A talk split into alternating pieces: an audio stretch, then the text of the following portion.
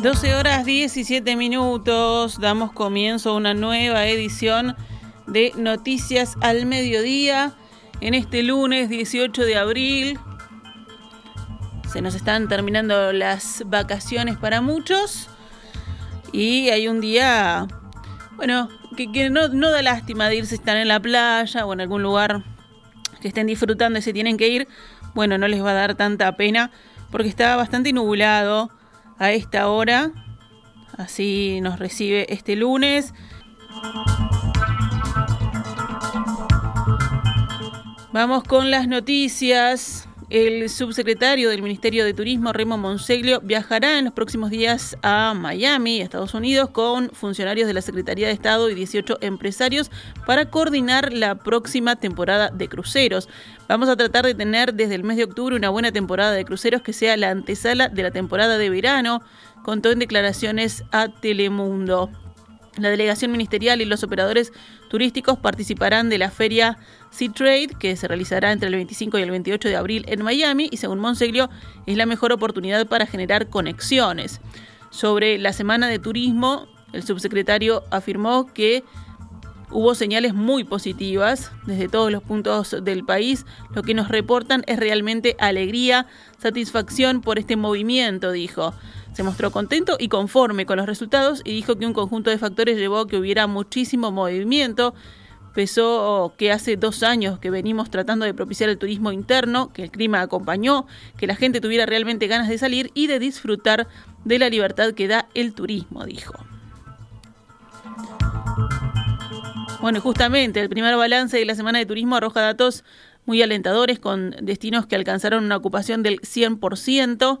Esta mañana, en diálogo con En Perspectiva, Marina Cantera, presidenta de la Cámara Uruguaya de Turismo, indicó que en esta semana de vacaciones los puntos más visitados fueron los llamados destinos rurales como Termas y Colonia. Sin embargo, destacó el movimiento de turistas en áreas costeras, lo que a nivel general es muy positivo, dijo. Los números previo al miércoles, o sea, los primeros días de la semana, fueron números muy buenos, pero estuvieron en un entorno entre el 60, 70%, algunos destinos un poquito menos, pero la gran mayoría estuvo alrededor de, de 60%, digamos. Después sí, los distintos destinos eh, se fueron bastante más altos y gran parte de ellos, ahí les nombro Termas, por ejemplo, este, o Colonia también estuvieron eh, prácticamente al 100%. Eh, la noche de ayer fue una noche, la noche del domingo, una noche donde cayó, sobre todo Termas nos decía que ellos la noche de anoche tenían 40% de, de personas alojadas, o sea que ya mucha gente hizo el retorno el día de ayer.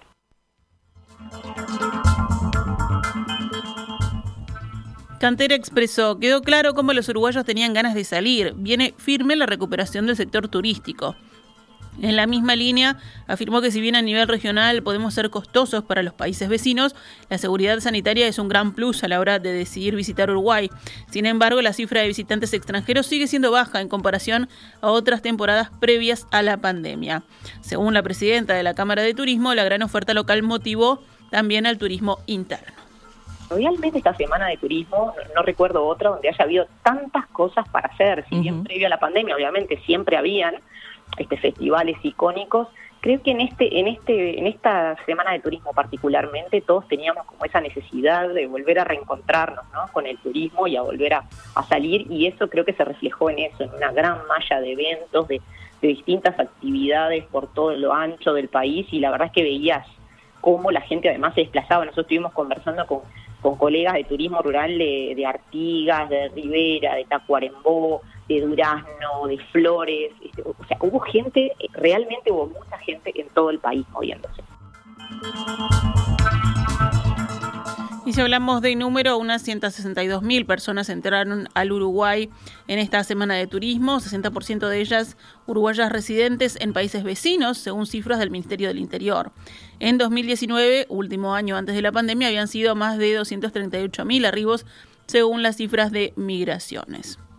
Además de los uruguayos residentes en el exterior, ingresaron en esta Semana Santa unos 65.000 extranjeros discriminados de la siguiente manera, casi 44.000 argentinos, unos 8.900 brasileños, 2.100 paraguayos, 1.137 colombianos y otros casi 7.900 que el Ministerio del Interior clasifica como de otras nacionalidades.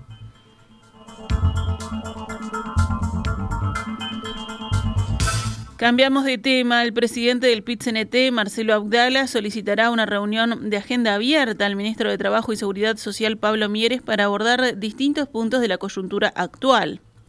Hemos notado que aparecieron algunas voces cuestionando la pertinencia de acuerdos ya alcanzados, comentó el dirigente sindical. Esto fue en el programa Desayunos Informales este lunes.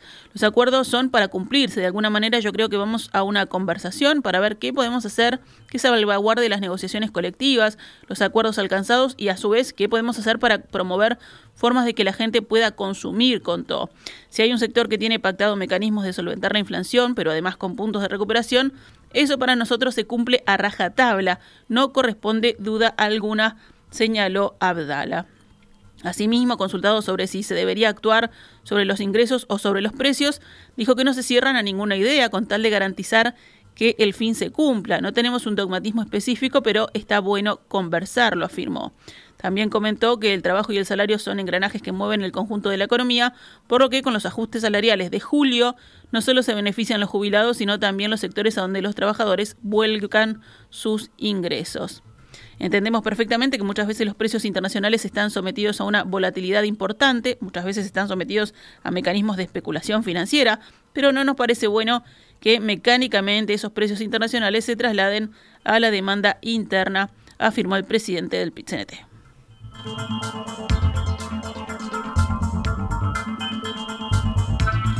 El presidente de la República, Luis Lacalle Pou, recibirá mañana martes a su par ecuatoriano, Guillermo Lazo, en Torre Ejecutiva.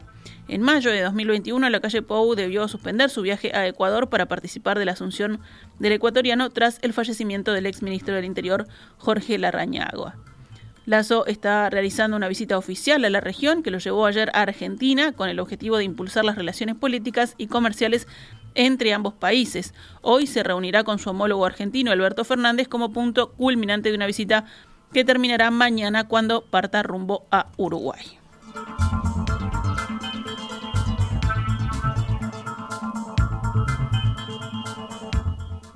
En el panorama internacional, el presidente ruso Vladimir Putin concedió hoy un título honorífico ensalzando su heroísmo a la brigada número 64 de infantería motorizada a la que Ucrania acusó de haber participado en los supuestos abusos cometidos en Buya, cerca de Kiev.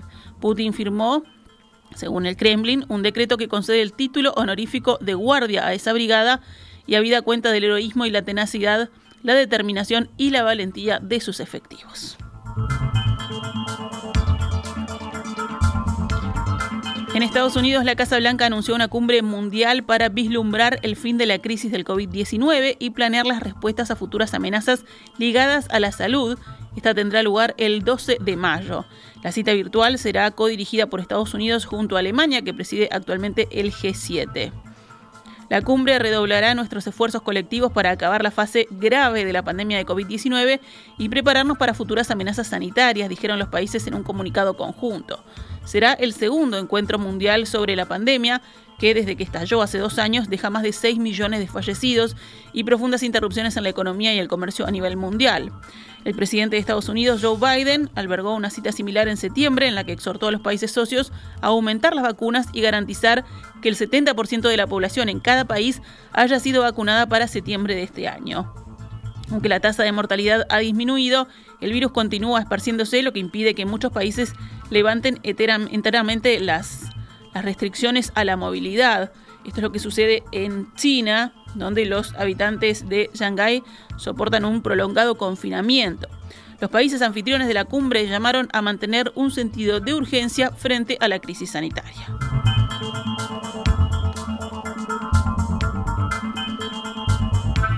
En deportes, Deportivo Maldonado ganó y sigue primero con seis puntos de ventaja sobre los dos segundos cuando restan por disputarse 18 unidades, seis fechas del torneo Apertura. Los grandes, que ya jugaron ante el líder, empataron este fin de semana sus respectivos partidos y están a mitad de tabla tras cumplirse la novena fecha. Entonces, si hablamos de la tabla, Deportivo Maldonado la encabeza con 22 puntos. Liverpool y Wanderers están segundos con 16. En el tercer lugar, River Plate y Boston River con 15. Nacional, Danubio, Peñarol y Fénix tienen 13. Defensor Sporting 12. Rentistas 10. Montevideo City Torque y Albion 9 puntos, Plaza Colonia 8, Cerro Largo 6 y allá abajo en la tabla Cerrito con 4 puntos. Agustín Alonso del Club Ciudad del Plata ganó la 77 edición de la Vuelta Ciclista del Uruguay, que culminó ayer frente a la explanada de la Intendencia de Montevideo. Un ciclista uruguayo no ganaba la vuelta desde el año 2016, cuando triunfó Néstor Pías. Pablo Troncoso del Club Ciclista Fénix fue segundo y Fernando Méndez del San Antonio de Florida tercero, y así se completó el podio.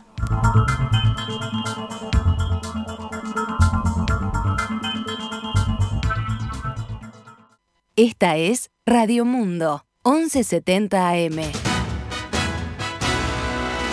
¡Viva la radio!